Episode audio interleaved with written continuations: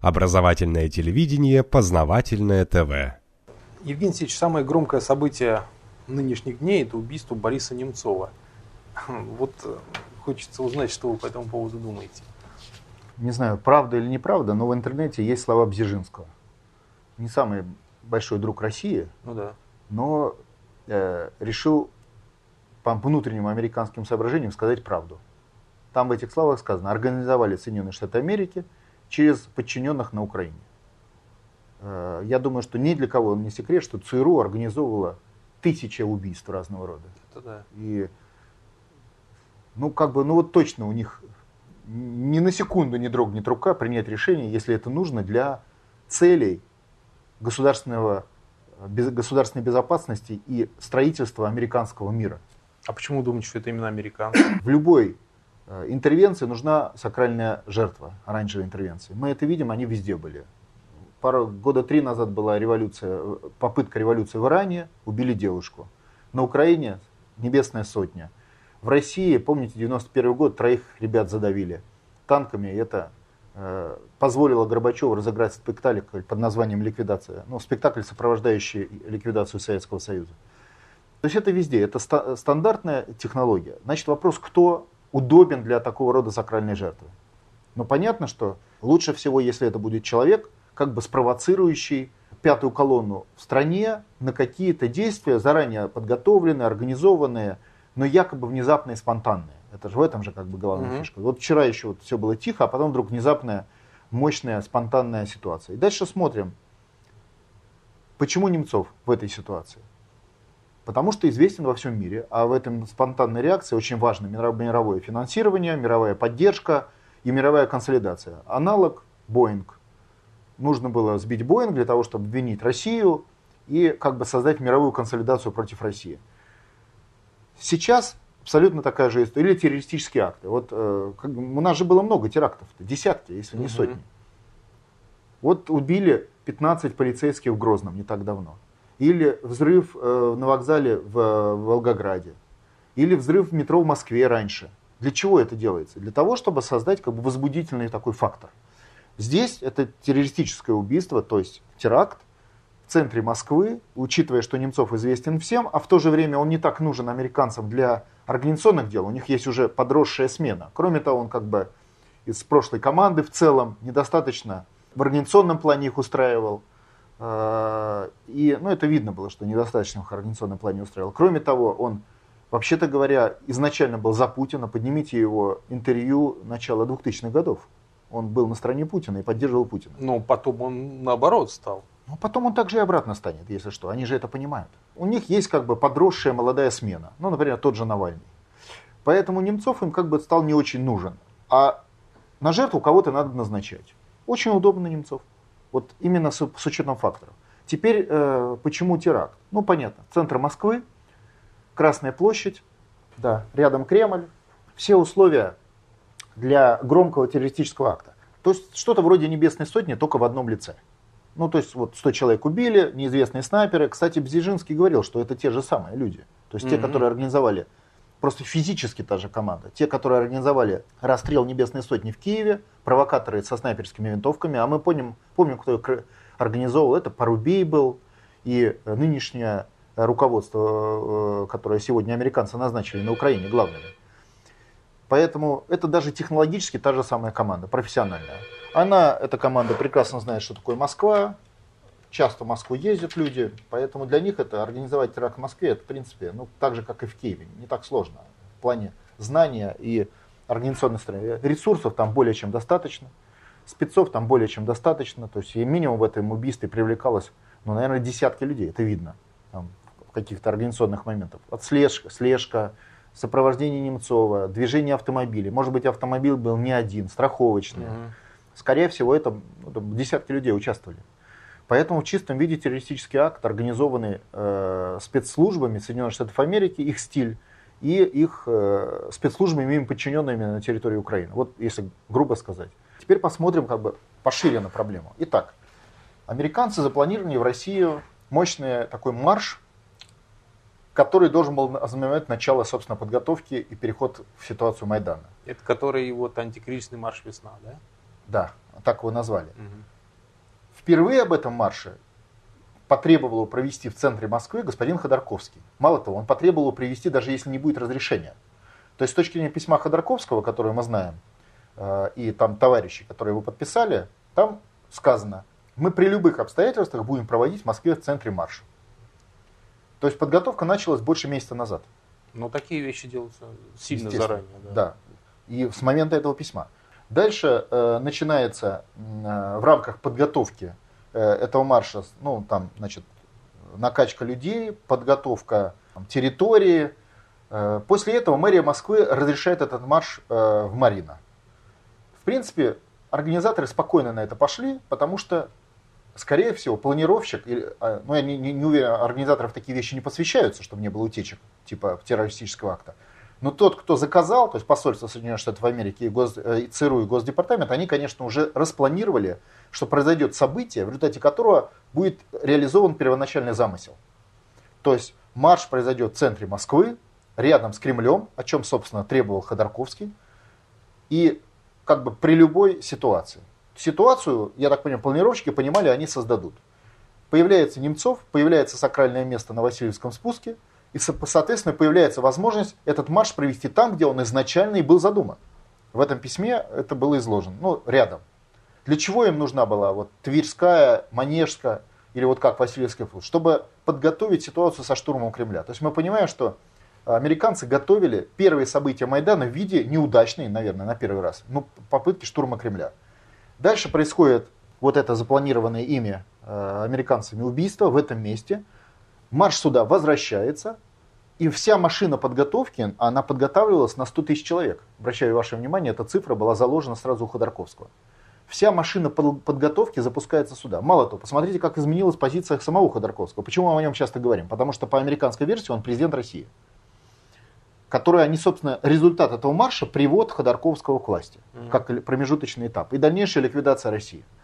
Так вот, э, он вдруг резко изменил слова. То он говорил о том, что там Путин еще 5-10 лет, т-т-т-т-т. Вдруг внезапно он говорит, все остались буквально последние дни, срочно, срочно, срочно, ну типа на штурм. Это означает, что они все рассчитывали, что история с убийством Немцова запустит вот этот процесс – который позволит им перехватить уличную инициативу и запустить марш. Дальше посмотрим. Начинаются такие чисто профессиональные вещи. Ну, во-первых, кто смотрел этот марш, он видел так называемые красные капюшоны.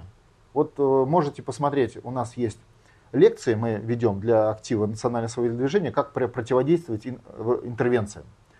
И там обрабатывается опыт уже порядка 20 успешных э, интервенций со стороны США, оранжевых, то есть вот такие технологии.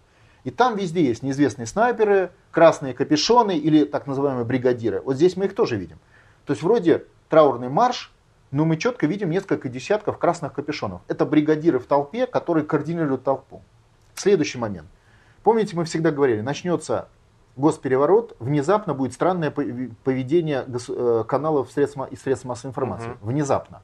То есть до этого они были такие, просто чуть ли не облизывали, российскую Россию, а тут вдруг они странным образом поменяют. Но не обязательно в лоб. И мы явно наблюдали это. Когда убили там 15 полицейских из Грозного, вот точно не было такого истерики и ажиотажа, когда, э, как после убийства Немцова. Э, хотя это государственные служащие, понятно, в результате теракта, помните, например. Или даже те теракты, которые были в Москве массовые, такого ажиотажа не было. Не было траурных маршей и всего остального. Ну да, когда дома взрывались. Дома, да, то есть этого не было. То есть мы понятно, что это некая идея, идея, которая появилась и которая обрабатывается. Но важно даже не то, что как бы почтить память Немцова, потому что я, кстати, вот пользуясь случаем, хочу выразить соболезнования его родственникам и, и родным, потому что категорически нельзя вот использовать метод э, убийства, который, на который пошли американцы. Но это другой разговор. То есть даже не в этом дело, не в личности, а дело в конкретной организационной компоненте проведения марша на Васильевском спуске. То есть вы понимаете, почтить память можно по-разному. Да. Но не обязательно, чтобы почтить память, в центре Москвы организовывать марш. И не обязательно, а дальше называется профессион... начинаются профессиональные вещи. Итак, смотрим. Ну понятно, дождь всегда относился к системе пятой колонны. К нему вдруг присоединяется в полном объеме РБК. Внезапно и по полной программе. Но РБК тоже. Ну не в такой степени. Ну добавилось. То есть к ресурсам э, дождя добавилась ресурс РБК. Дальше. Вести 24. Вообще странная история.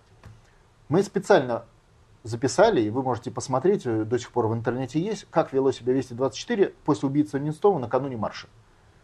Не, не в том дело, что они все время говорили о Немцове. Еще раз говорю, это разное может быть отношение человека. Возможно, это очень важный для редакции Вести 24 человек. Уж несравнимо важнее убитых людей в московском метро или в других террористических деятельностях. Ну, по крайней мере, он известный человек. Ну, а что? А, а при чем здесь известный? А убитые люди простые, это что? Московском ну, для средств массовой информации мусолить известного человека лучше. Ну, я, даже не этом. я даже не об этом. Я о том, что надо видеть профессиональную сторону вопроса. Угу. Вести 24 начали, есть такой термин упоминания, вдалбивать в, граждан, в, в мозг людей, что завтра, то есть они целый день это делали, Э, состоится траурный марш, на который обязательно надо прийти. Вот в чем логика была. Угу. Называется это упоминание.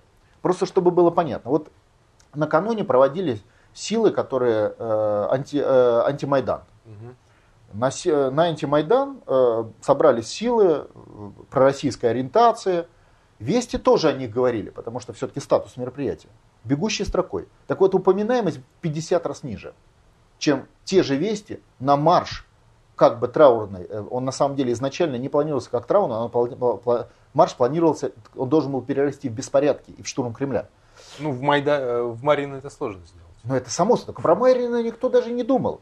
Мало того, соглашаясь на Марина, уже планировщики знали, что будет повод, в результате чего вся эта машина, я так думаю, что тут было не без коммуникации с московской мэрией и со всеми остальными, переместиться сюда, к Васильевскому спуску. То есть будет какое-то событие. Так вот, 50 раз выше упоминания. Что это означает? Это означает, что туда вытаскивали психологически людей, которые никакого отношения не имеют. Им создавали такой камертон общественный, что вот там происходит очень важное событие в центре Москвы, на Васильском спуске, и ты будешь всю жизнь себя клянуть, клясть, если ты там не окажешься, чтобы быть сопричастным к этому событию. Я был в этом районе, вам честно скажу, и на, накануне марша, ну, минимум несколько человек ко мне подходило, э, и спрашивала, как пройти вот на вот это мероприятие, которые даже не знали вообще, о чем речь. То есть их подняла просто эмоциональная телевизионная волна.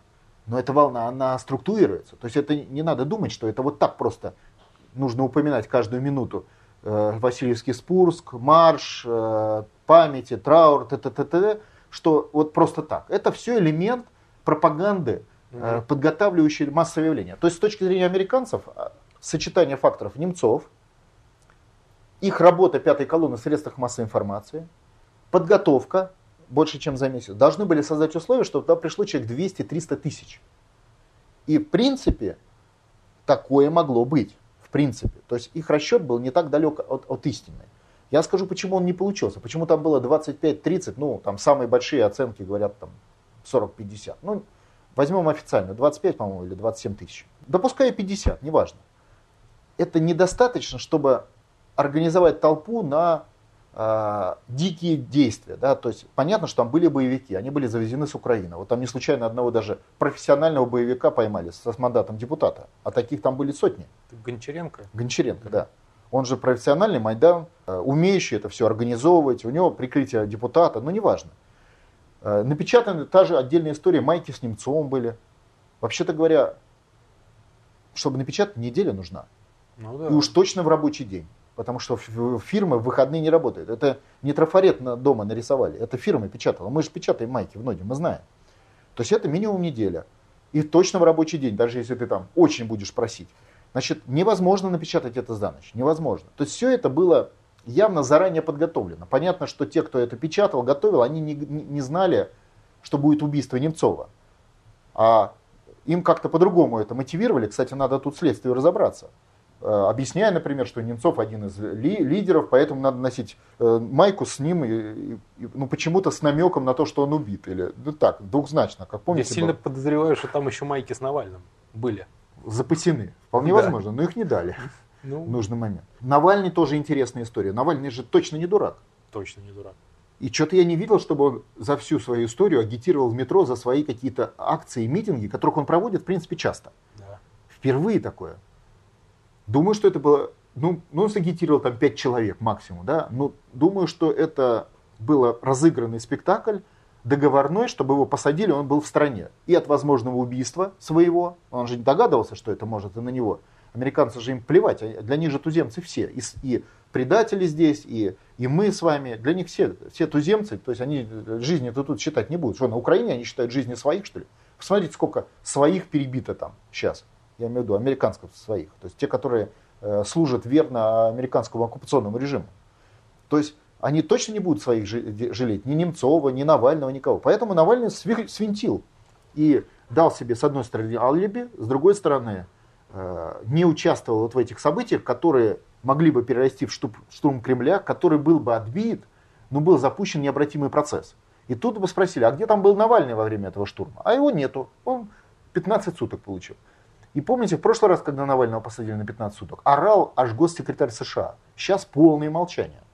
То есть понятно, что это была договорная история, в том числе и со стороны а, планировщиков из э, Соединенных Штатов Америки. Вот это достаточно видно хорошие вещи. Но для нас какой вывод надо делать?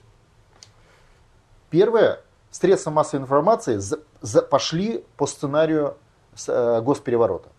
Они остановились через сутки, потому что видят, ситуация не получается. Второе, антимайдан сработал. То есть люди почувствовали, что будет провокация. Если хотите, русская чуйка – и в результате 200-300 тысяч человек не пришло. Понимаете, да? А пришло вот 27, ну, еще раз говорю, максимум 50. Соответственно, не заработал сценарий штурма Кремля, и, соответственно, вот эти красные капюшоны, они как бы зря подсуетились. Украинские боевики, они зря подсуетились. Но это все равно, что Гитлер отменил наступление на Советский Союз, перенес там на какое-то время. Перенес. Он же это тоже делал много раз. Так бывает. Мы это четко должны понимать. Но мы должны понимать, что это убийство, это первый выстрел во внутреннем вторжении, собственно, в Российскую Федерацию. Вот как на Украине первый выстрел был, это кровь э, на улице, там, на площадях Грушевского и других, Небесная Сотня и так далее и тому подобное, то в России это э, выстрел в Немцова. Первый выстрел. Вот так они, американцы, распланировали. Дальше должно было быть штурм Кремля, который был бы отбит, но изменилась бы ситуация в России, кровавый режим, там пошла вся эта история, появилась бы реальная Э, там себя бы они, своих бы там подрезали еще там сколько-то человек в этой толпе, в сваре, и появилась бы как бы наша, это самая небесная сотня, уже как бы российская, символическая. И дальше они бы на этой базе уже закрепились бы там на Васильевском спуске, даже не взяв Кремль. И дальше уже стандартный вариант, покрышки, палатки, и машина заработала, заработала, заработала. Это, это сорвалось.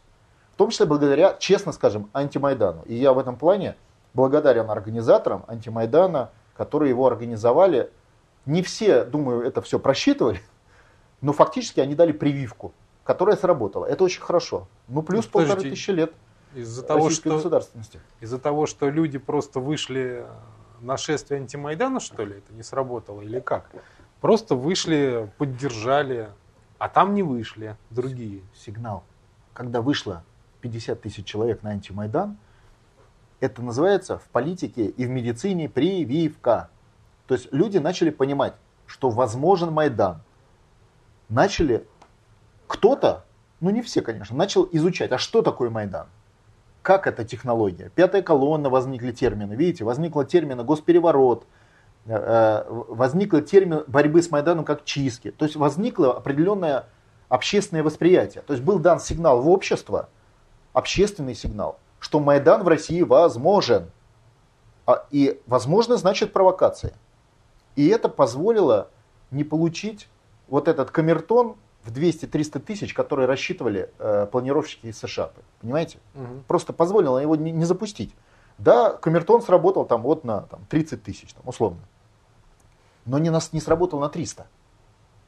Кстати, пришли на этот траурный марш совершенно посторонние люди. Пришли дети, женщины с грудными детьми туда пошли которые не ходят на политические мероприятия. То есть ну, именно... Ну почему? Они пошли почтить память. Нет, вот. нет. Они пошли, ну кто-то и пошел почтить память, небольшая часть. У кого есть память, потому что Немцов не такая узнаваемая фигура. Для нас. Для американцев узнаваемая, для нас. Пошли, потому что их вытащили на траурное шоу. То есть телевизор им объяснил, что в центре Москвы происходит важнейшее событие, в котором ты должен участвовать, чтобы быть причастным к важным событиям, о котором каждую минуту говорит ведущие средства массовой информации. Вот вы, вы представьте, вы домохозяйка, режете значит, э, огурцы у себя на кухне. У вас телевизор за шумом где-то там из комнаты. И он каждую минуту вам говорит, траурный митинг в центре, э, Васильевский спуск, туда, сказал такой-то, сказал секой, это так, это так важно, там такое событие должно произойти. Но вы как бы, даже не, не, не занимаясь политикой, вы поневоле думаете, блин, такое важное событие, а что я, мне надо там быть, иначе я потом, что я скажу своим там, детям, что я не был, такое там что-то важное происходит. Понимаете, да? И те, у кого сработала чуйка антимайдана, тем, тех в мозгах сложился стоп. Не, я не пойду, на всякий случай. А те, которые проскочили как бы через вот это э, опыт, это называется общественный политический опыт людей, они туда пошли. Вот их набралось 50 тысяч. Из них, считайте, боевиков было тысяч пять. Ну, в принципе, вот такой баланс мы о нем все говорили. В принципе, боевиков Навального в Москве 5 тысяч, больше нет. То есть с Украины можно подвести, но только когда уже будут палатки и э, покрышки. Тогда можно с Украины подвести. Тогда как бы уже начинается предательство в коммуникациях. Потому что, подчеркиваю, госпереворот это предательство власти.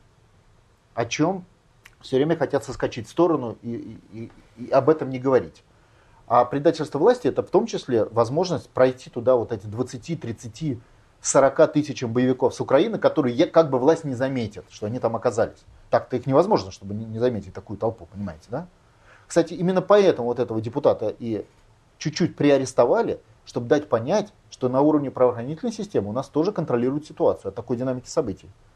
Угу. А так его не должны арестовывать из-за того, что депутатская неприкосновенность, ну, да, не, не, не имеют права, конечно, угу. конечно. То есть это тоже, это, то есть пока идет война сигналов, как на войне. Вот американцы бьют уже по главному нашему крепости. Да? Вот здесь не получилось, здесь не получилось. Будут бить здесь, здесь, здесь. Почему мы и говорим? Будут бить, пока не добьют. То есть не получится 10 раз, будут 20 раз бить. 20 будут 100 пробивать нашу оборону. И на каком-то этапе пробьют, если мы не сделаем некоторых шагов. В чем как бы наша логика была? Да? То есть мы поддержали антимайдан, имея в виду что первая ступень. Вторая ступень защиты – это суверенитет. Вот смотрите, когда мы участвовали в антимайдане, вот наша газета, вот это здание Генеральной прокуратуры. Угу. Вот здесь национальное освободительное движение. Угу. У генпрокуратуры мы, мы, нас митинговало 6 тысяч человек. Вот это здание генпрокуратуры, тут вот написано на фронтоне. Угу. Тут как раз сидит, собственно, руководство генпрокуратуры. То есть мы туда еще пошли для того, чтобы запустить второй эшелон обороны. В чем и защиты, и строительства, в чем он заключается? Одним словом, суверенитет и технология чистка пятой колонны. Ну, во власти. Раз пятая колонна, значит чистка пятой колонны во власти. То есть мы понимаем, что невозможно будет отбиваться от этих десятков, сотен атак Соединенных Штатов Америки, не выстроив внутри монолитную систему государственного строительства, вертикали власти. Ведь, но все же понимают, что государство всегда сильнее любого Майдана. Ну, просто на порядок. Да, понятное дело, Янукович мог разогнать этот Майдан в любое, любое время, вообще да, в любое время. Да, в любое время. Он это не сделал, и его генералы это не сделали.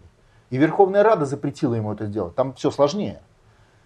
В результате войска объявили о нейтралитете. Это иностранная интервенция, а войска, то есть 150-тысячная украинская армия заявляет, что она нейтральна. Он там снял министра обороны, но уже было поздно, за неделю снял до Майдана, до госпереворота. И, собственно, его свергло 50 боевиков, которых, в принципе, отбить могло бы, ну, не знаю, отряд из 30 преданных солдат. Их не было.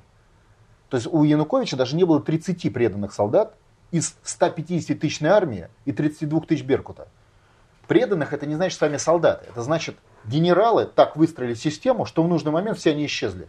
После чего Янукович сбежал из своего кабинета и совершился госпереворот. Собственно, в его кабинет вошли вооруженные люди, посланные американцами, и взяли власть на Украине. В конце. А, а Майдан был как бы антураж, спектакль для этого дела. То есть сдача власти осуществляет пятая колонна во власти. А Майдан только улица, это только спектакль для этого дела. Соответственно, технология э, защиты – чистка пятой колонны. То есть, если удастся убрать пятую колонну из власти, то и невозможно будет никакой Майдан, потому что он будет бессмысленен. Угу. Ну, вы выделите людей, ну и что это даст? Ничего. Постоят, покричат, Постоят, пошумят. 30 солдат преданных э, главнокомандующему, и вы ничего не сделаете ну, в нужный момент в нужном месте, а не просто где-то, да, потому что если просто где-то, их можно как-то задавить, изолировать и, и так далее. А когда они в нужное место, они люб, отобьют любую. Плюс Россия, вообще-то говоря, в России 800 тысяч мест в тюрьмах есть. Поэтому э, в случае госпереворота и появления там преступной компоненты, пожалуйста, сработает уголовный кодекс. Если все будет налажено в государстве, если оно не предаст. Понятно. Поэтому чистка пятой колонны – главная борьба, метод борьбы с Майданом.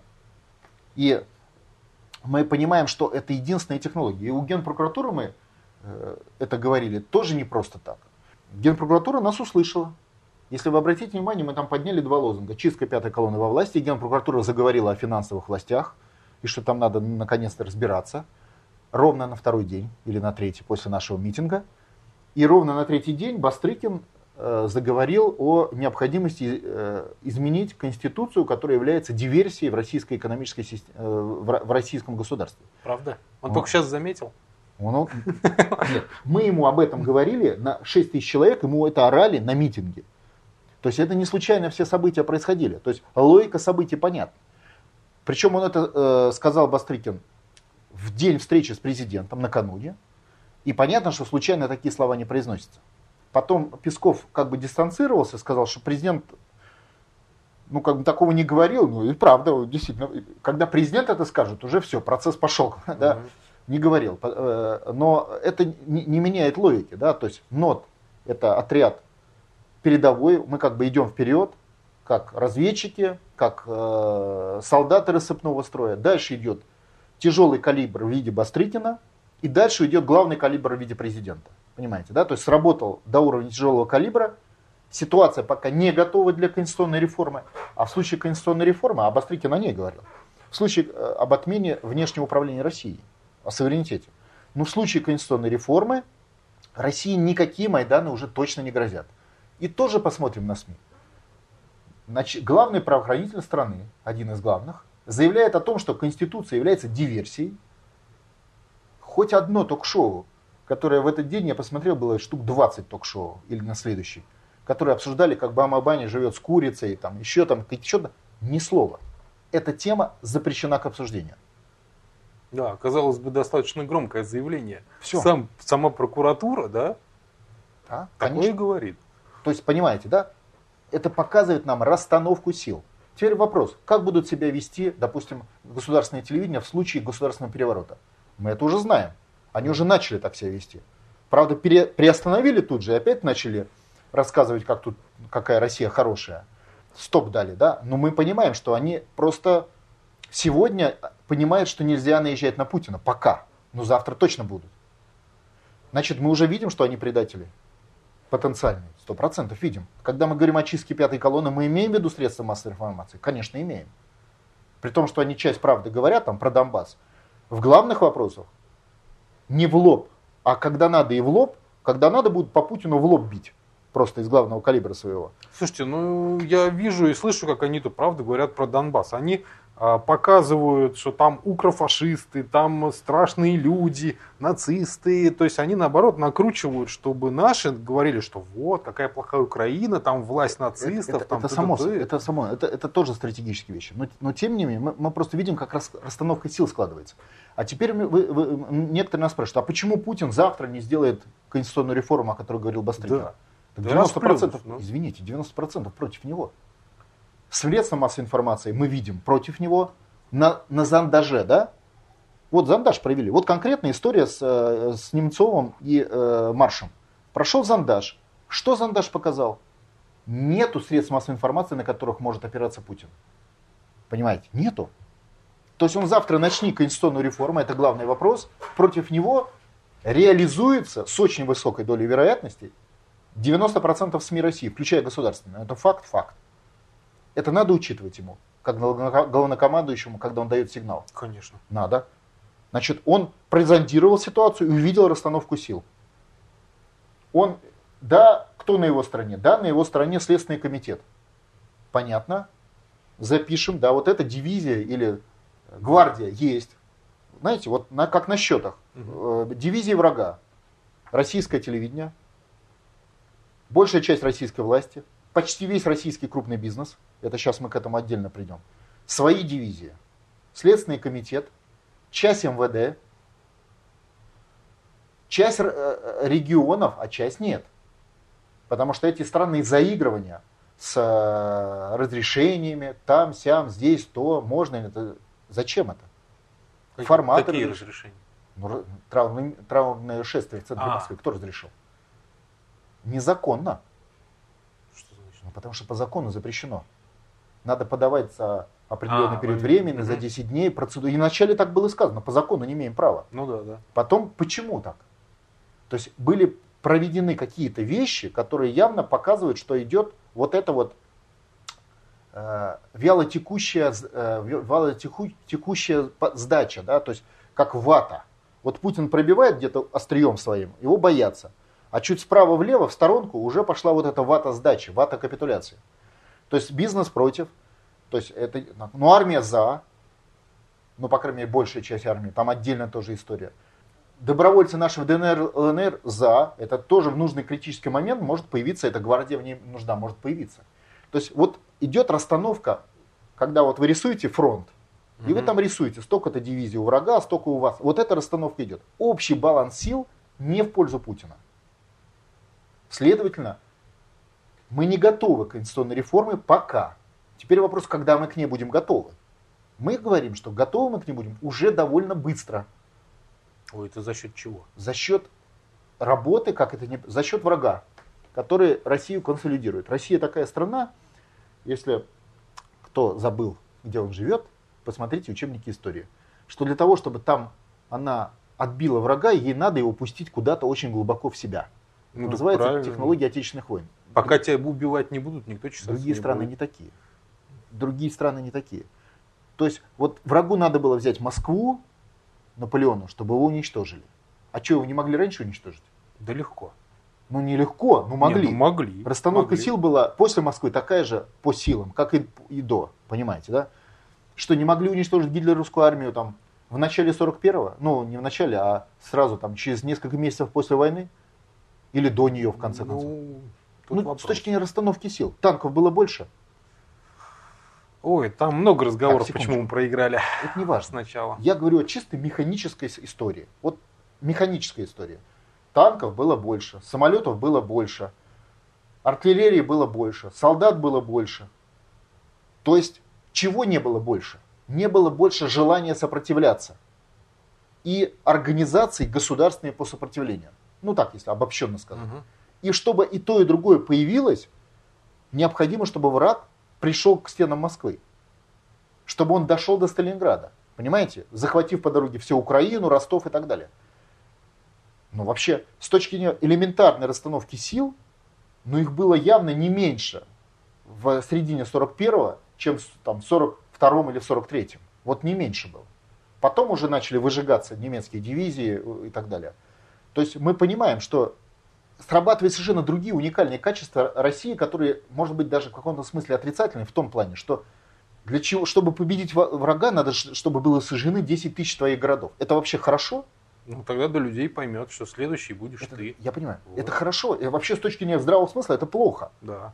Но зачем потерять 10 тысяч городов, миллионы людей, чтобы сообразить, что надо защищаться по-настоящему, я имею в виду, защищаться от, от э, интервента? Ну зачем? Да потому что народ думает одним местом, а не головой, извините уж. Назовем это культурной спецификой. Я бы по-другому это назвал. Ну ладно. Ну, а как? Мы же нау- ученым языком говорим. Культурная специфика. То есть культурная специфика заключается в том, что нужно, чтобы до печенок достал враг, эти печенки вытащил, размазал, и тогда запущен будет процесс сопротивления. Можно ли для этого сопротивления у нас сил достаточно сейчас? Да, конечно, достаточно. Мы с вами говорили, мы завтра можем, изменив политику Центрального банка, как ни парадоксально, на европейскую, то есть на проверенную, запустить 15-кратное увеличение экономического потенциала страны и вообще плюнуть на эти санкции. Потому что все санкции заключаются в том, что денег не дадут. Но мы сами можем деньги изготовить. Не хуже ни- э, американских пустых бумажек, понимаете, да? Мгм. Но чтобы этот механизм запустить, вы знаете, мне кажется, может быть, это плохо так говорить. Может кто-то на меня обидится. Мне кажется, что под, под ударами врага должна умереть сегодняшняя колониальная экономика. И фактически мы видим, как эти удары приводят к ее ликвидации. И, и потом, после смерти колониальной экономики, уже появится национально ориентированная экономика в виде низких процентных ставок и запуска национального инвестиционного рубля. Ну, то есть, как бы полстраны окажется разрушенным в результате банкротства для того, чтобы, как и в войну, Для того, чтобы переключилась стрелка мозгов, парализован был класс предпринимателей с, как элементов э, колониальной экономики, то есть э, коллаборационистских предпринимателей. Это не их э, вина, это их беда. Потому что по-другому предпринимателям в России быть нельзя, только коллаборационистским. То есть получая оттуда кредиты и располагаясь в иностранной юрисдикции, в лондонской или какой-то. То есть этот класс будет экономически уничтожен в результате процедуры банкротства. Вот сейчас я смотрю, уже новый закон вносят. Молодцы. О, о, о новой технологии процедуры банкротства. По переходе, у нас, у нас в России. Да, да, о переходе э, банкротных предприятий сразу к новым собственникам. А что это за новые собственники? Те, которые будут иметь доступ к дешевым рублям. Мы уже mm-hmm. это понимаем, как это все, mm-hmm. как все это идет вперед паровоза, понимаете, да? Так Обама этому способствует, он на год продлил. А еще. Гитлер способствовал тому, что Советский Союз стал сильным. Как это не парадоксально, да. Вот это и есть элемент, русская культурная технология, да, то есть на нас напали, к нам вторглись, и это создало условия для того, чтобы мы освободились и изменили внутрь себя на суверенитет, понимаете как? И мы сейчас, это, это не обязательно получится, это риски, это определенные риски. И в этом ключе совершенно понятно, почему Бастрикин сказал. Ну и понятно, что почему мы говорим, мы это говорим с утра до вечера, это главная задача нот. А почему Бастрикин? То есть начинается подготовка к главному контрнаступлению, которое в России называется Отечественная война. За счет изменения качества российской системы, экономической, политической, силовой и всех остальных, на суверенную. И, к сожалению, судя по всему, как ситуация складывается, 90% сегодняшнего бизнеса умрет. И я бы тут отдельно, может Умрет быть... не в смысле, что их убьют, а ну, обанкротится, да? Ну, естественно, Нет, ну, мало умрет экономически. Нет, ну, да. умрет экономически. То есть потеряют контроль над своим бизнесом в результате процедур разного характера, в том числе банкротства. Это странная история с отдачей иностранных кредитов, которые принято решение отдать все до последнего. 700 миллиардов, которые мы сдали за рубежом, тем странам, которые нам санкции объявили, вообще говоря. И у нас есть закон, разрешающий этого не делать. 416 э, статья Гражданского кодекса и 401. То есть это все приведет к полному разрушению экономической системы, к полному разрушению. А кто решил отдавать кредиты? Минфин или кто? Ну, Минфин требует, Центральный банк требует, а. американцы требуют, но они же требуют отдать кредиты. В результате будет, а, а в чем санкции? Других не дают, в результате будет уликвидировано производство и промышленность, и экономика вообще. То есть на какой-то период, ну я понимаю, физически станки не исчезнут. И вряд ли их даже разворуют за год. Но они на какой-то период перестанут работать. Перестали mm. работать станки, значит класс собственников потерпел банкротство катастрофическое. Класс собственников это, это, это предприниматели, создавшие состояние в 90-е годы. Других у нас нет. Угу. Понимаете, да? На, на приватизации, на всем остальном. То есть происходит процесс выжигания коллаборационистских собственников. Это очень интересный процесс. Я думаю, потом будут писаться на эту тему диссертации. Как враг помогает России восстанавливать суверенитет, желая, естественно, ее добить. Вот в данном случае это качество идет через вот этот процесс. Потому что понятно, что это побочная история этого процесса, это заговор олигархов против Путина. Мы это понимаем. Но заговор олигархов с заговорами борются силовые структуры. Я думаю, что заговор, заговор такого рода, если он будет неудачный, а скорее всего он будет, надеюсь, что он будет неудачный, он наоборот ускорит процесс перехода собственности. Да? Ну, она даже не столько перейдет. Она, потому что перейдет это когда известно кому. А в данном случае, кто окажется победителем в этой битве, я вам скажу, та активная российская молодежь, которая готова работать в форматах национальной экономики. Потому что вы не сможете просто пойти в Центральный банк, да, мы напечатаем эти 45 триллионов рублей, они полностью модернизируют российскую экономику, позволят полностью все перестроить, запустить обратно заводы, которые сейчас будут останавливаться американцами из-за отдачи кредитов. Но это будут новые собственники, и чтобы они взяли новый кредит, они должны быть выполнить целый ряд условий. То есть это не просто так, я там классный студент, я пошел и стал миллиардером. Дайте мне денег, да? Да, так не получится. То есть это будет более сложный процесс. И фактически в этом процессе, мне кажется, 90% бизнеса не, проявить, не пройдет. То есть э, наиболее умным из предпринимателей, я вот даже если хотите немножко, они должны это проанализировать, и мы в ноде будем такую площадку для анализа дадим. Мы уже подготовили планы переходного периода и все остальное. Проанализировать им придется расстаться со своей коммуникациями своей экономических империй, если они умные. и выстроить коммуникации под новую экономику Российской Федерации с дешевыми рублевыми кредитами. И эти коммуникации, они по-другому вообще будут выглядеть. То есть, ну, кто-то, конечно, и сохранится, кто-то просто переждет где-то. Такие тоже, наверное, выиграют. Но вот основной вал бизнеса, он будет полностью, конечно, перестроен. Судя по всему, это так складывается. Это связано с тем, что они все закредитованы на Западе, да? Да, конечно, это, это система. Mm. То есть они закредитованы на Западе, потому что в России им запрещено давать были кредиты. Всегда. А сейчас запрещено категорически. Вот в чем условие. А сейчас э, Запад закрыл кредиты, мало того, Обама сказал, что еще, еще на год мы вам не дадим, да? И да. они просто обанкротятся. Да, и они просто обанкротятся по новому закону, который привезли, вот сейчас вот наше правительство привезло из Америки. Ну, спрашивается, Обама дурак или, или как? Нет, Обама надеется, что и ровно на то, о чем говорил господин Ходорковский особенно в последнее, что в ближайшее время Путин будет свергнут. А, то есть снижение уровня жизни, да, предприятия банкротятся, люди без работы. Естественно, этот период будет очень тяжелый. Угу. Будет заговор олигархов. Олигархи это чиновники, они же многие назначаются по линии олигархов, угу. там и коррупция и все остальное. А, и причем у многих предпринимателей силовые крыши, вы же понимаете, это тоже это компонента. Поэтому вот этот процесс приведет к заговорам, к попыткам свержений, и сами попытки свержения заговора, они будут только ускорять процесс, на наш взгляд, если победим, потому что это же борьба. Если вы выходите на ринг драться там, или бороться, или там что-то еще делать в спортивных соревнованиях, совершенно не обязательно вы побеждаете. Да? Это да. Все-таки 50 на 50. Поэтому мы рассматриваем вариант победы. Хотя теоретически может быть, ну как теоретически, может быть и вариант поражения. Так вот, если мы рассматриваем вариант победы, то произойдет полное переформатирование. А что означает переформатирование? Да плевать на Америку. Мы сами производители рублей. Мало того, мы производители рублей альтернативных доллару для всего мира. Этим не надо злоупотреблять. Имеющих вес. Но у нас, да, за рублем все-таки треть мировых богатств, а за долларом нету такого. Но мы, вот в чем дело. Есть еще третья волна, которая говорит, давайте тогда пойдем в ноги Китаю и будем почему-то пользоваться вместо американских пустых бумажек, напечатанных, юанями напечатанными. Но это, это издержки вражеской как бы логики, да, то есть, то есть это из тех же рядов, как и оставить все как есть. Отдельно а? по Немцову, обратите внимание, три раза Обама лично высказался по поводу Немцова. Три даже? Три раза. Но это как бы видно, что это для него главный вопрос. Но это вопрос. Это понятно, почему Бзижинский сказал об этом, да, потому что он понимает менталитет. То есть для Обамы это, ну считайте, они бросили ядерную, в их логике, ядерную бомбу в Москву, и сейчас Москва должна сдать ключи быстрее. Вот это психология англосаксов.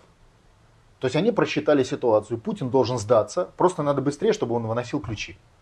И для него непонятно, почему это не происходит. То есть для них тоже шаблоны пошли не в ту сторону, как они рассчитывали. Они рассчитывали, что будет 300, 400. Им наверняка эти же лапши вешали. Будет 500, полмиллиона будет. А, типа аналитики. Сейчас мы это сделаем, да? Конечно. А не получилось. Но это первая битва как бы в целом мы победили. Хотя расстановка уличных сил 50 на 50 в Москве.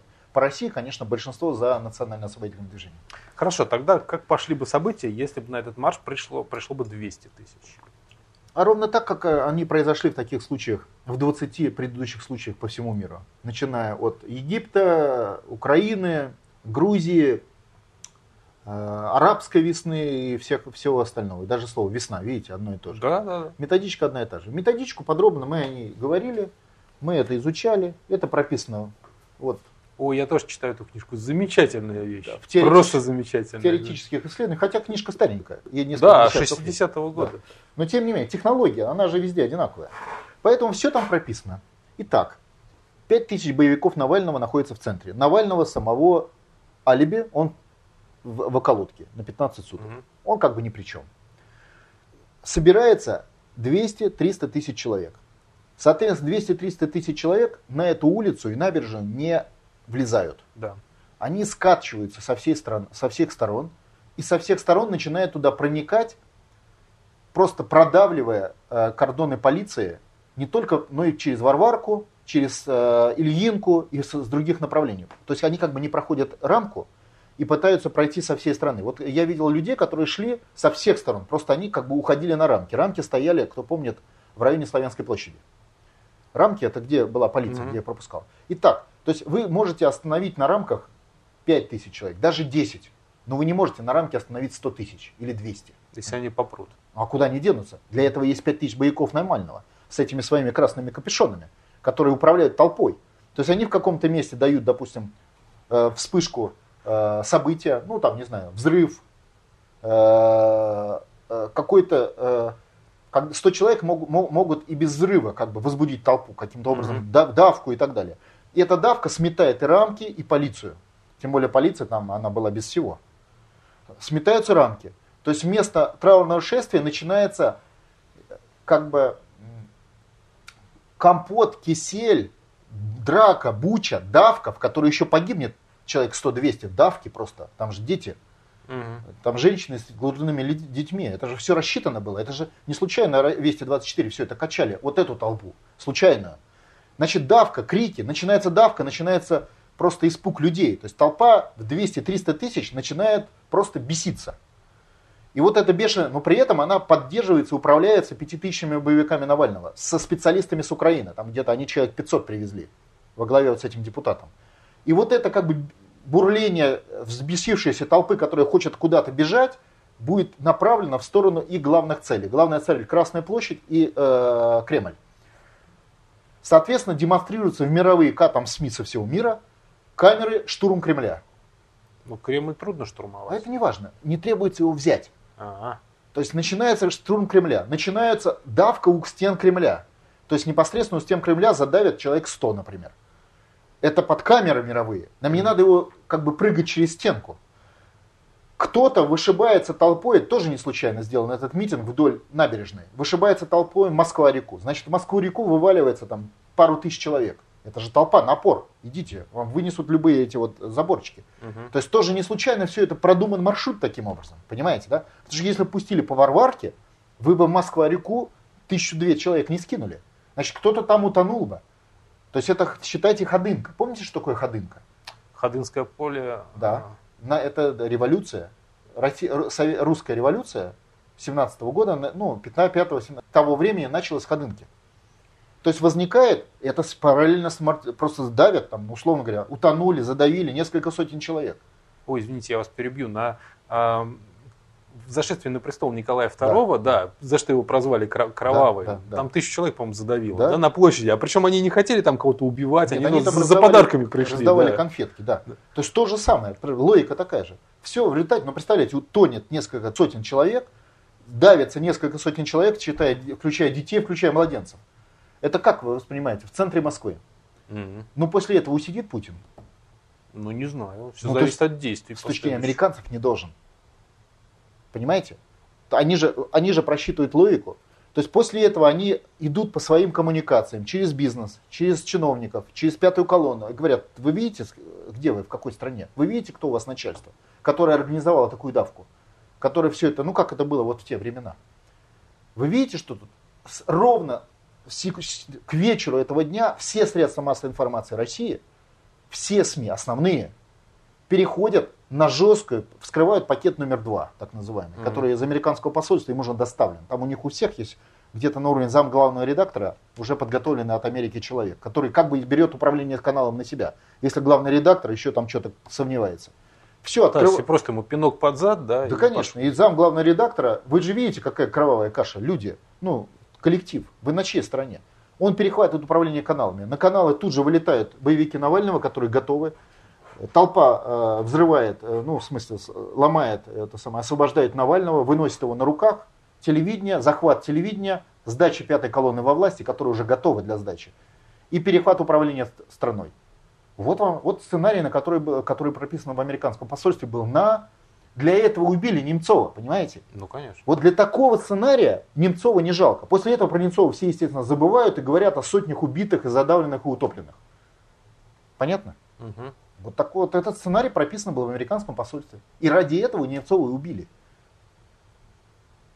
Ну да. И вот вам перехват управления. Дальше, что дальше? Дальше варианты. Э, давление на Путина, перехват управления, давление на Государственную Думу, силовое принесение на руках в Государственную Думу депутатов, можно и не приносить. 100 человек они здесь наберут, А 100 человек всегда скажут, а нас было тут 400. Никто же не проверит. Ну да. Потому что телевизор это на стороне врага. Понимаете, интервента, оккупанта. Поэтому а, а рассказывает о том, что какие решения принимает Дума телевизор. Как телевизор себя ведет, мы видели.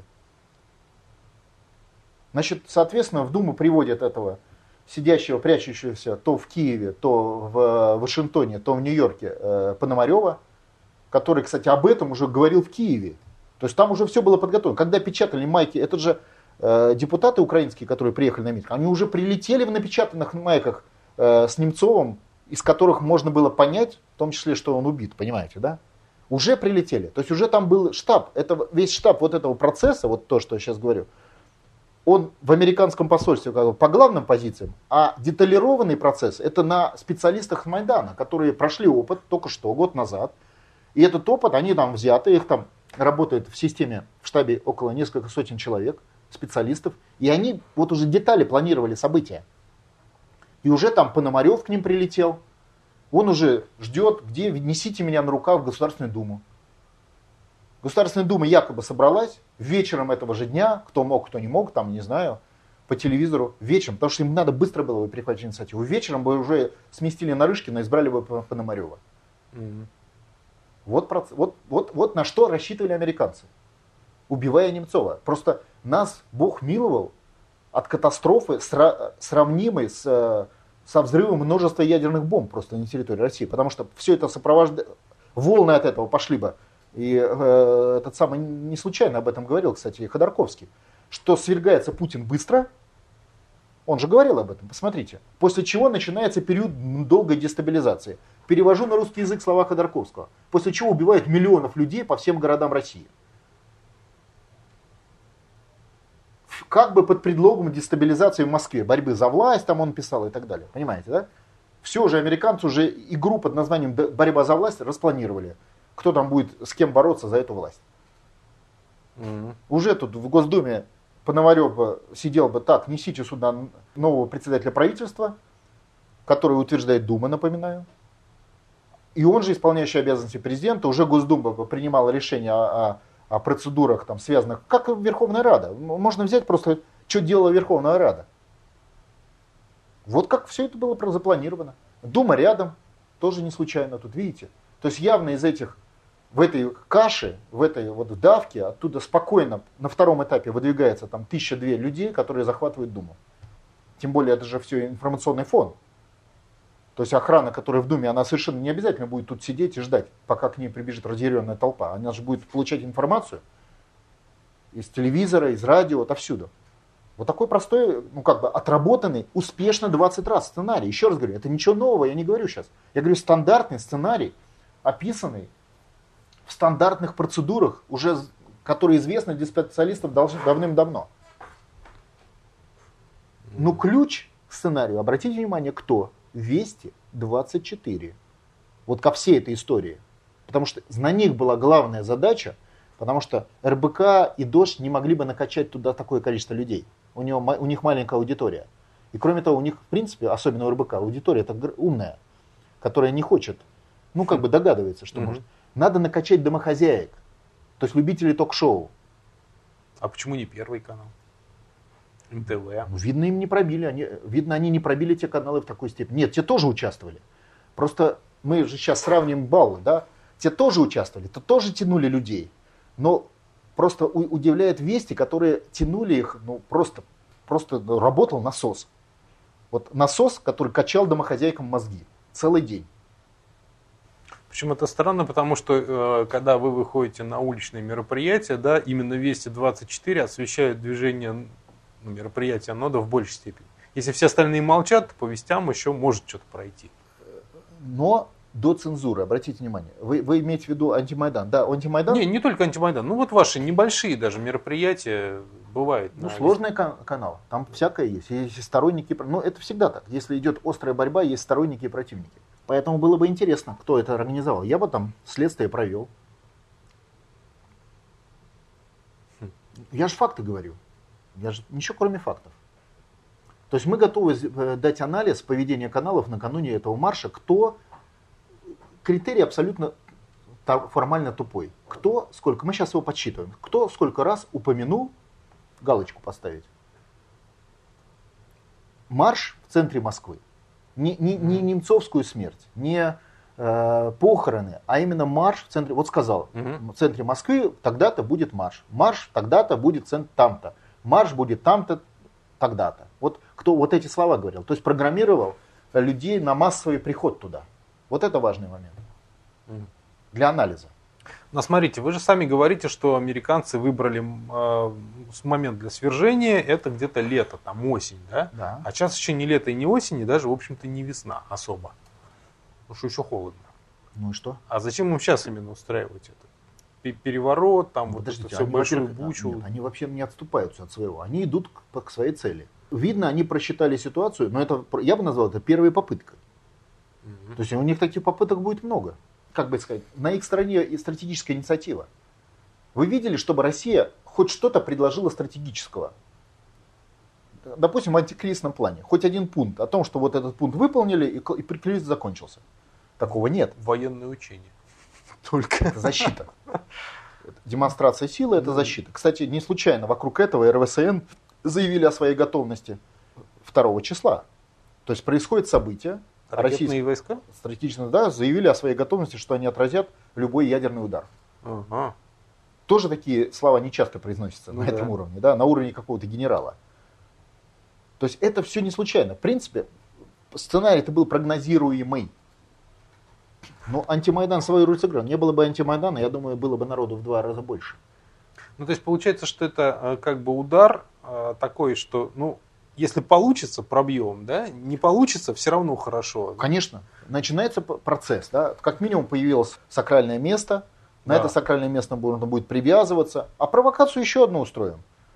Это уже дело техники, в конце концов. За такая огромная э, держава Америка, столько денег, такой союзник э, в лице э, протектората украинского. Что-нибудь еще придумаем. То есть смотрим, кого будут печатать на майках, да?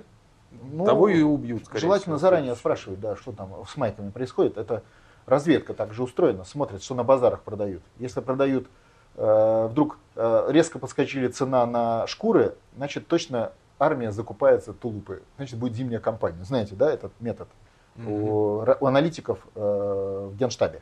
Не, не знаю, но Ну. интересно. Метод аналитиков. То есть они анализируют ситуацию. Если вы, ваша страна готовится к военной кампании, вам надо. Если это зимняя кампания, значит надо э, армии закупать тулупы. Значит, что? На рынках вдруг исчезнет шкуры э, баранов. Ну и так, но это уже специалисты это знают, конечно. Но вот по поводу СМИ. Мы сейчас анализ дадим объективный. 2 числа кто сколько упоминал этот митинг. И этот объективный анализ, мы его выложим у нас, покажет, с кого спрос. То есть покажет, кто наиболее серьезно интегрирован. Может быть, вслепую, я это ничего не говорю, конкретные люди. Это не обвинение конкретных людей. Кто интегрирован в систему подготовки. Потому что предать могут только свои. Знаете этот термин, да? Ну, Древний. понятно, чужие они уже чужие. Да, то есть э, дождь предать не может. И эхо Москвы предать не могут. Предать могут только свои. Так и что тогда, чистка в, в средствах массовой информации? Чистка в органах власти, которая должна быть подготовлена. Должны для нее сложиться условия, расстановка сил. А самое главное, народ должен захотеть эту чистку и выразить свое желание. Каким образом? В виде, например, антимайдана. Ну, то есть еще раз выйти на улицу или что? Э, Американцы планируют резкое ухудшение, мы об этом говорили, уровня Да. жизни. Соответственно, они планируют, что они, им удастся подпитать уже по социальным обстоятельствам людей в Москве на бунт, ну, где-то через несколько месяцев. То есть, когда сработает цикл безработицы и когда сработает цикл остановка бизнеса. То есть, будут обозленные абсолютно бизнесмены, предприниматели, и будут абсолютно обозленные работники, которых выгнали с работы. И при этом подскочат цены, инфляция. То есть свою задачу пятая колонна выполнит. Вот в части, именно так, как Путин, собственно, и говорил. Пятая колонна власти, задача которых ухудшить экономическое, социально-экономическое э, положение. Кстати, просто посмотрите его послание, он об этом в послании говорил. Что то, о чем я сейчас говорю, он об этом за год предупредил. Да он про это, по-моему, последние два года говорит постоянно. Он конкретно говорил, что американцы, ну иностранцы, будут поставить задачу резкого ухудшения качества жизни. Ну да, в Симферополе уже бастуют. Ну, например. То есть, э, соответственно, сложится вот этот баланс недовольства. Дальше наша задача, чтобы баланс недовольства пошел на восстановление суверенитета. Это наша задача. Но это армия. Вот надо, чтобы эта армия, э, чтобы эта армия помогла Путину скинуть пятую колонну. Может быть, в этом плане идти на чистки раньше тоже нельзя, потому что если ты, вы идете на чистки раньше, у вас еще нет общественной политической поддержки. Угу. Вас сразу обвиняют, там, ну вы знаете, в чем вас обвиняют, да, сразу. В 1937 году и угу. все, что вы хотите. Поэтому люди должны прийти к этому решению. Должна сложиться общественная поддержка этого направления. Чистка пятой колонны, вот массовая, должна, а не массовая она пошла. Вот сегодня э, губернатора арестовали. Саха, Сахалина? Сахалина, да. да. Ну, а казалось бы, а какая связь? Москва здесь, Сахалина, о, и далеко. Ну, а причем здесь далеко или нет? Ну, Калининград и Сахалин. Сахалин, Дальний Восток. Посмотрите, мы об этом говорили. Точки, где они будут атаковать. То есть для того, чтобы ударить по Москве, им надо вначале, ну, это разные тактики. Вот сейчас они ударили в Москву, не получилось. Сейчас они будут бить по, э, по точкам. Сахалин, конечно, к ней относится. Территория отдаленная, сильная привязка к иностранному, к иностранной экономике, mm-hmm. к иностранной политике. Э, скажем так, с точки зрения американцев, достаточно уязвимое место для ну, нас. А это что? Они хотят поднять там просто какое-то недовольство? Что? Ну как в Калининграде? Ну конечно, поднять там бунт, захватить региональную власть. Угу. Ну а что это даст с точки зрения удара? Сахалин-то просто далеко все-таки. Это не важно, что далеко. Это захват региональной власти означает, еще на них же будут работать СМИ. Они будут поддавать вам подсознательно, что идет распад России. Ага. Это ослабляет здесь. Это вот как история. Представьте, была бы давка на Васильевском спуске, угу. и э, люди в Москва-реку попадали бы. Это бы парализовало, в том числе охрану Государственной Думы, которая ну, как бы прямого отношения к этому не имеет. Просто получив эту информацию, тут бы тоже народ забеспокоился. Ну, же понятно. Ну да, что к ним побегут. Конечно. Поэтому это вот такие вот э, удары. Сахалин оттуда, плюс Сахалин это, это Япония. Фактор Японии. А как Япония? Ну, Япония, напоминаю вам, претендует на часть Сахалинской области. Так, не забыли еще? А, то есть они могут и отдать кусочек, да? Ну, то есть начнется фактор, то есть японцы готовы вкладывать туда деньги, энергию, то есть не все же американцам все оплачивают. Есть заинтересованность. Если там начнется процесс на Сахалине, японцы тут же то подкинут денег. Ага. Не, американцы же еще к тому же жмоты. Почему жмоты? У них денег вон. Ну, тем не Сколько хочешь. Ну, все равно жмоты. Ну, потому что все бандиты жмоты. Это же кровавым путем добываются деньги жалко отдавать. Так это когда ты работаешь, жалко, а кровавым наоборот пришел. Когда работаешь, думаешь, еще заработаю. А кровавым жалко отдавать, потому что ты же как бы отнимал.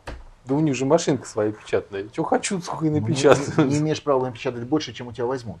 Это вы не путаете. То есть у вас машинка есть, но напечатать вы не можете что, сколько хотите. Я вам сейчас поставлю здесь машинку и напечатаю, не знаю, какую-нибудь там московки какую-нибудь валюту. И что? Федоровки печатать. Да, и кто ее возьмет? Никто. А вот если я создам систему политической власти, чтобы их брали, то тогда их возьмут. Вот немцовки же были. Немцов же, помните, напечатал в Нижнем Новгороде денег. А, да, что-то такое было, да?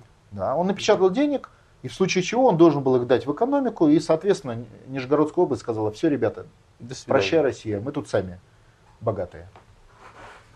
Ну, Немцов, конечно, хорошо участвовал в развале России.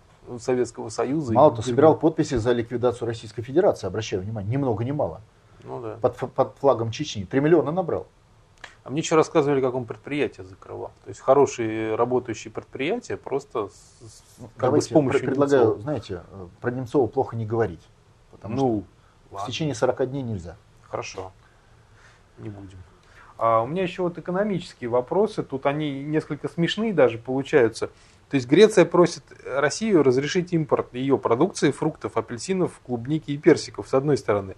А с другой стороны, наши пограничники или таможня задержали контрабандный сыр. Представляете, в Россию уже вводят сыр из Европы под видом бетонита, там, строительных смесей.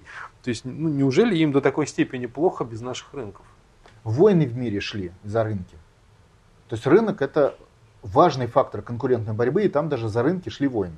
И поэтому, конечно, для, для ну, закрытия нашего рынка даже небольшое, слабенькое, это такой определенный удар. Именно поэтому, если вы обратили внимание, очень сильные в России требования рынок этот обратно вернуть европейцам. Да постоянно, постоянно. Тут вот даже да. 5 депутатов Госдумы вдруг сполошились, правда им потом выговор объявили. Ну тоже, это как раз будущее э, президиум или Совет Государственной Думы в случае захвата власти американцев был бы. То есть это все вещи просто так не происходят. Что вы думаете, они не знали, эти депутаты, что руководство фракции будет против их инициативы? Знали. Просто они работают уже в другом формате. Они уже являются американскими коммуникаторами. Mm-hmm. То есть они уже считают, как и Ходорковский, что еще полгода-год и все, и проблема Путина будет решена. У них это в мозгах. Mm-hmm. То есть это не шутки. Это не то, что, знаете, вот мы там уверены, а, ерунда, подумаешь, все получится. Ничего подобного. Будут вот эти еще одна за другой истории проскакивать, проскакивать, будут бить в эту стену. Поэтому восстановление суверенитета, то, о чем говорил Бастрыкин, является гарантией сохранения государства и гарантией антимайдана и против госпереворота. Потому что, когда у вас страна, в которой пятая колонна является крупнейшим элементом управления, самым главным и многочисленным, вы все время находитесь на грани ликвидации. Вот, вот все время будут, вот они все время будут провоцировать истории, вот типа с Немцовым или как с другими. Ну понятно, все время будут бить, бить, бить, да, и да, ты да, не да. всегда будешь знать откуда. А если вы восстановили суверенитет и зачислили на этой базе пятую колонну, даже не, не люди ушли, ну в смысле, э, люди это с работы ушли или не ушли, это не так важно. Мы, кстати, даже не говорим о том, что надо массово кого-то увольнять, там может быть точечно надо увольнять, в виду чистки. Но у вас изменилось правило работы государственного аппарата. Он стал работать на страну. А раз он стал работать на страну, он стал заинтересован быть в стране. А раз стал заинтересован быть в стране, уже к нему так не подъедешь. Люди, которые работают на иностранцев, в такой системе являются уже не пятой колонной, а шпионами. А их всегда очень мало. Там Пинковские буквально точечно. Они повлиять на ситуацию не могут. Потому что агентами влияния может быть только пятая колонна. А шпионы, они слабоваты. Они могут украсть информацию и подложить бомбу. Но они не могут развернуть как бы движение страны в другую сторону. Mm-hmm, понятно. Ну, а вот еще э, про вас в последнее время, да, про вас часто в интернете можно на что-то наткнуться. И сейчас, значит, пошло утверждение такое, что Федоров, он не от Путина. Вот, вот вы же призываете, да, что Путин позовет выйти, выйти на улицу, ты-ты-ты. Но зовет не Путин, зовете вы. Угу. И многие это уже переводят ну, я думаю, с позиции тех же, с подачи тех же самых троллей, там, ну, понятно, что в интернете mm-hmm. тоже работа проводится, что, в общем-то, вы с Путиным не связаны никак. А, вы знаете, я У вас думаю, свои интересы. Я думаю, что резкая катализация вот этого заказа в отношении э, меня и Нода, это, конечно, срыв планов подготовки. Еще раз хочу похвалить организаторов, ну, на мой взгляд, антимайдана, что они фактически подорвали американский план проведя вот эту акцию, достаточно внезапную, а, они сорвали их план раскачки людей, которые они уже знали, что будет э, теракт и все остальное. Поэтому для них э, вот этот антимайдан, и особенно нот в нем, который, видите, и сам антимайдан, они сказали, ну раз, если мы не можем противостоять вашему антимайдану, давайте мы сделаем из него исторический фестиваль.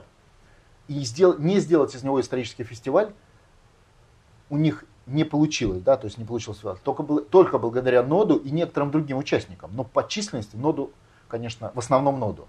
Потому что и хирург был против фестиваля, он говорил о пятой колонии и тем самым чистоках. И э, Саблин говорил, а они хотели, чтобы это был чисто фестиваль, понимаете, да, хотя бы. Ну, чисто песни попеть, да? Ну, как бы исторический фестиваль о событиях годовой давности на Украине, что в их понимании в другой стране. Ну, то есть, кто туда mm-hmm. пришел бы? Никто.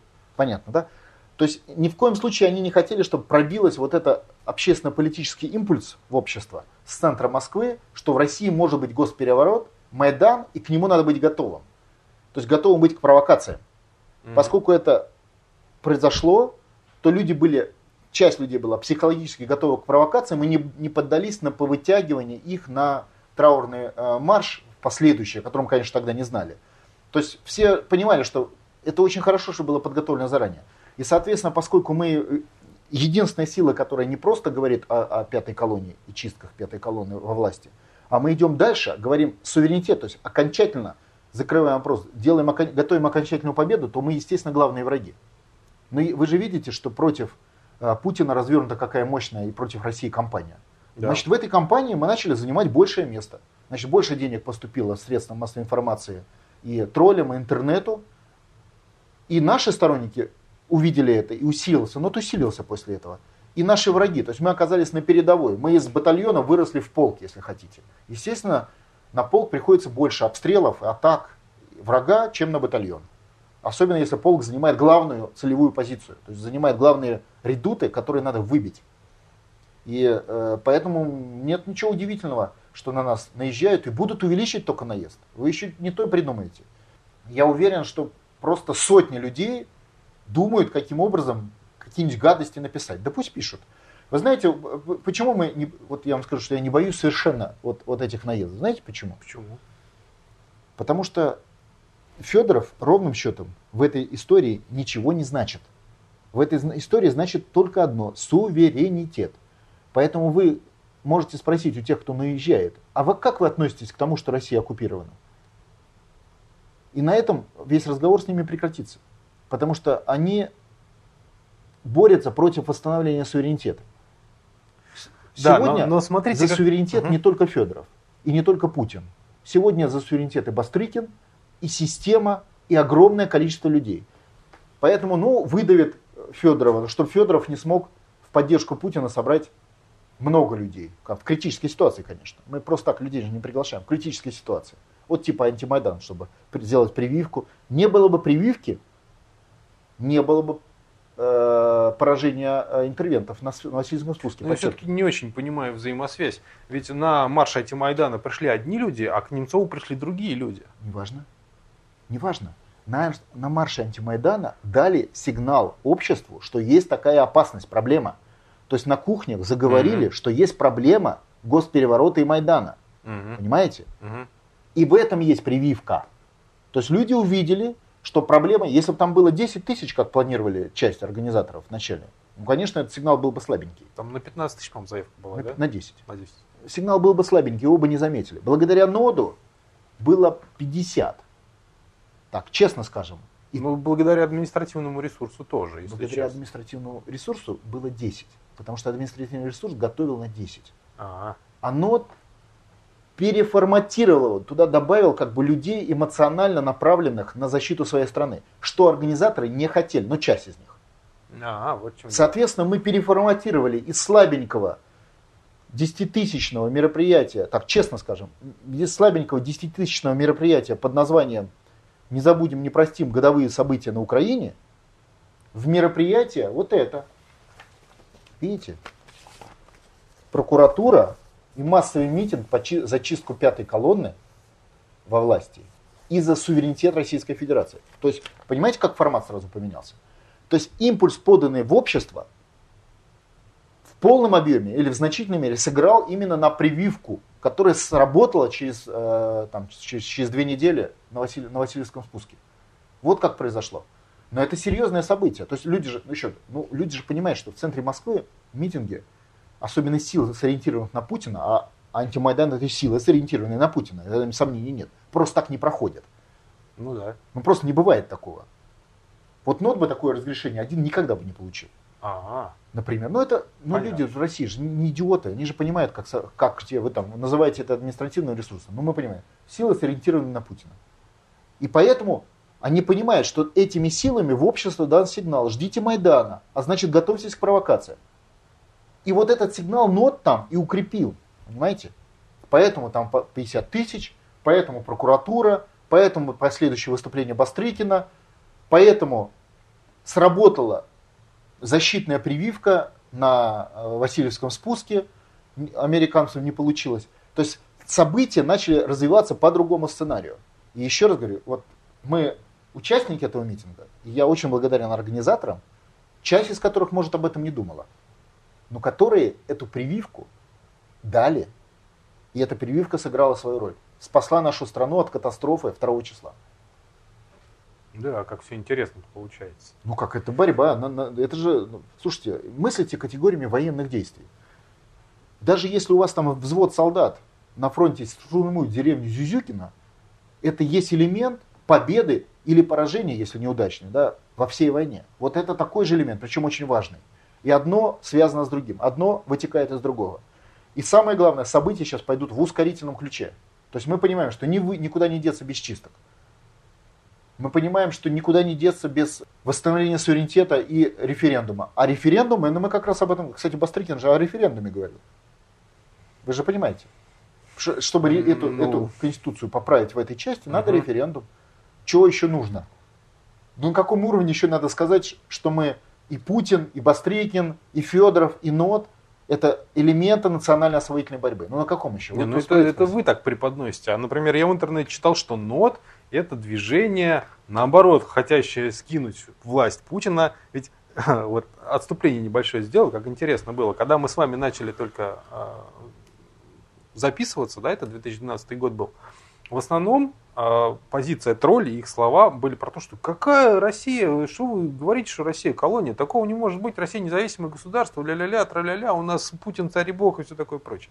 Сейчас уже разговор другой, то есть для до, до большинства народу начинает доходить, что Россия все-таки колония, да, они говорят, да, Россия колония, да, Путин хочет ее освобождения, но вот нот, они плохие. Они против Путина. Есть еще как бы плохой Федоров, а нот хороший. Есть и такие нюансы. Да, ну, такой. да ну, ну, слушайте, я в этом плане, как бы это сказать, ну не то, что фаталист, а я очень спокойно к этому отношусь. Я считаю, что э, люди заслуживают того, чего они, как говорится, э, понимают, чего они заслуживают. Я, а люди ничего не понимают в своем большинстве, поймут, к сожалению. Поймут. Поймут по мере э, воспитательного процесса. Люди понимают всегда в результате воспитательного процесса. Да. Воспитательные процессы, к нему относятся порка в школе или там, не знаю, дома – на диване, да? Воспитательный процесс? Да. Воспитательный процесс.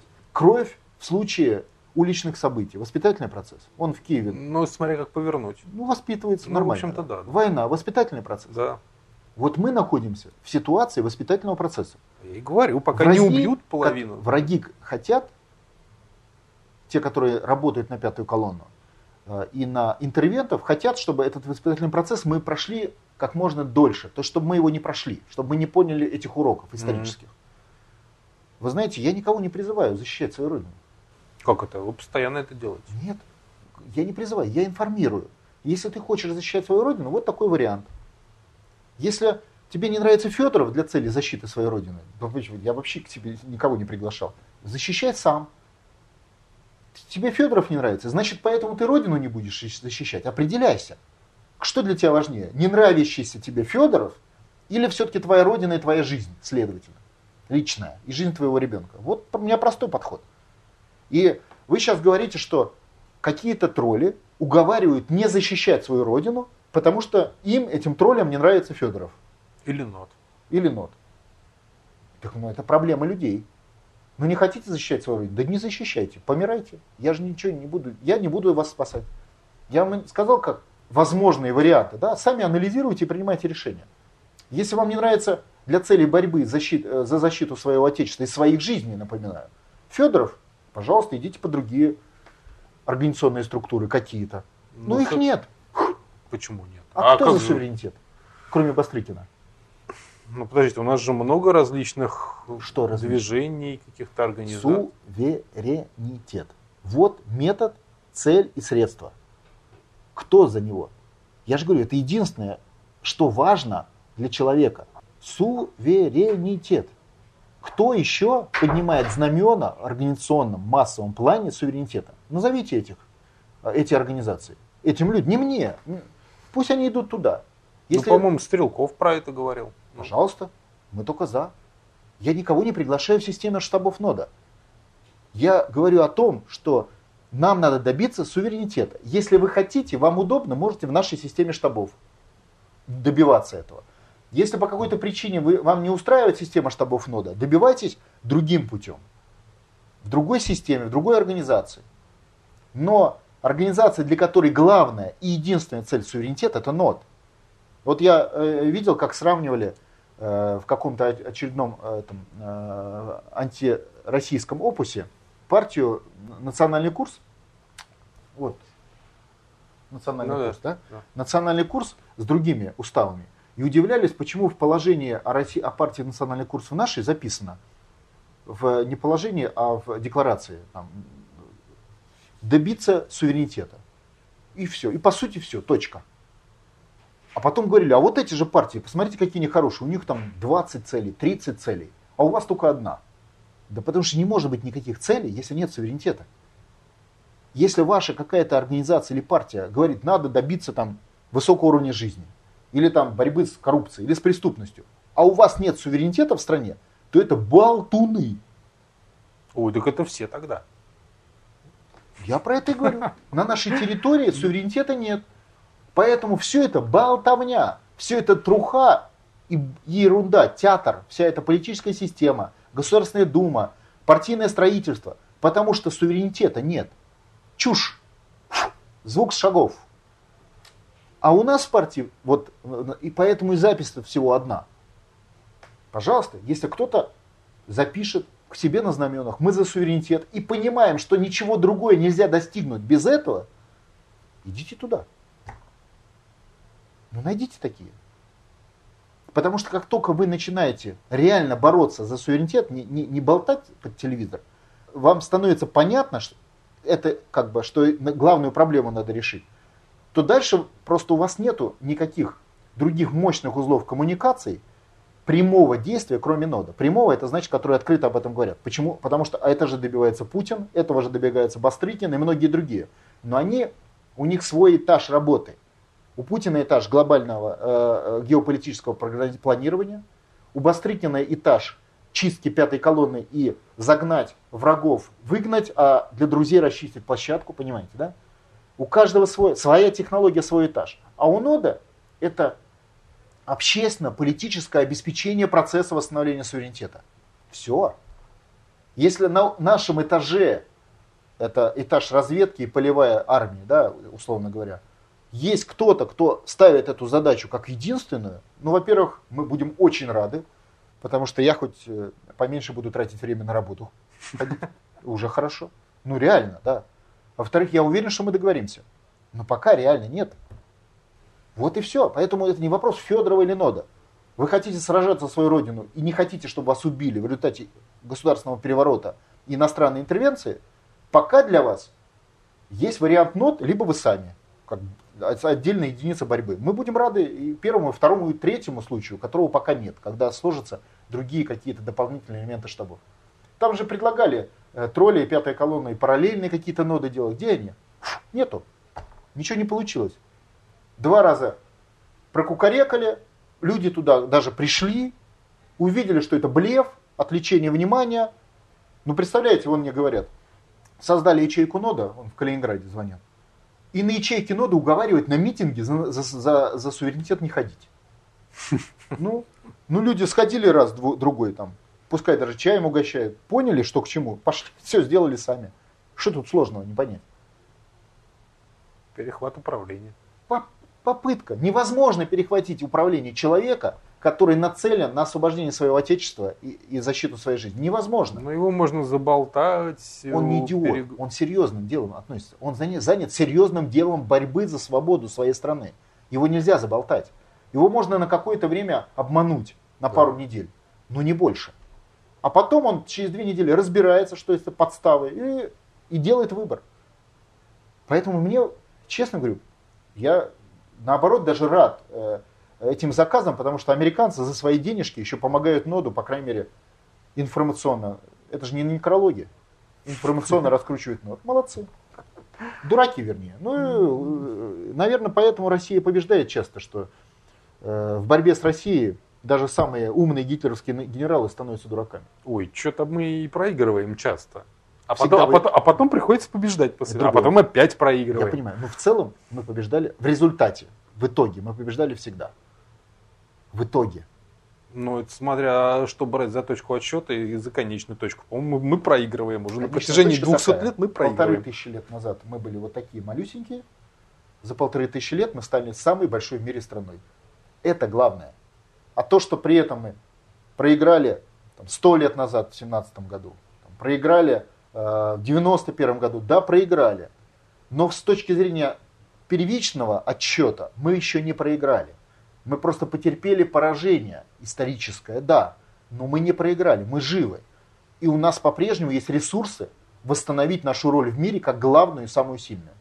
А значит, мы не проиграли, мы отступили. Ну, хорошо бы, если бы так. Это жизнь. Еще раз говорю, у нас полторы тысячи нашей истории, 60 поколений. Так просто мы не сдадимся. И так просто мы не уйдем с этой земли, как думают американцы. Сейчас они убили Немцова, скинули Путина и выгнали нас. Не получится. Зато получится по-другому. Не так, так эдак. У меня сомнений нет, победим. Ну, хорошо бы вашу, вашу уверенность. Восстановим суверенитет России, восстановим единое государство с Украиной, потому что уже за это заплачено кровью. 50 тысяч убитых – достаточная цена, чтобы заплатить за восстановление единого государства. Незаконно в результате такого же госпереворота потеряно в 91 году. Ой, там не 50, там больше. Если вот все, все собирать с 91 Я говорю про Украину. А, Да, только. А так-то, конечно, там с потерями, можно сказать, миллионы. А если Ну да. там десятки, а с беженцами сотни. И не родившимися. Да, это борьба, это жестокая конкурентная борьба наций. В ней проигравший уничтожается. Просто стирается в порошок. Познавательная точка ТВ. Много интересного.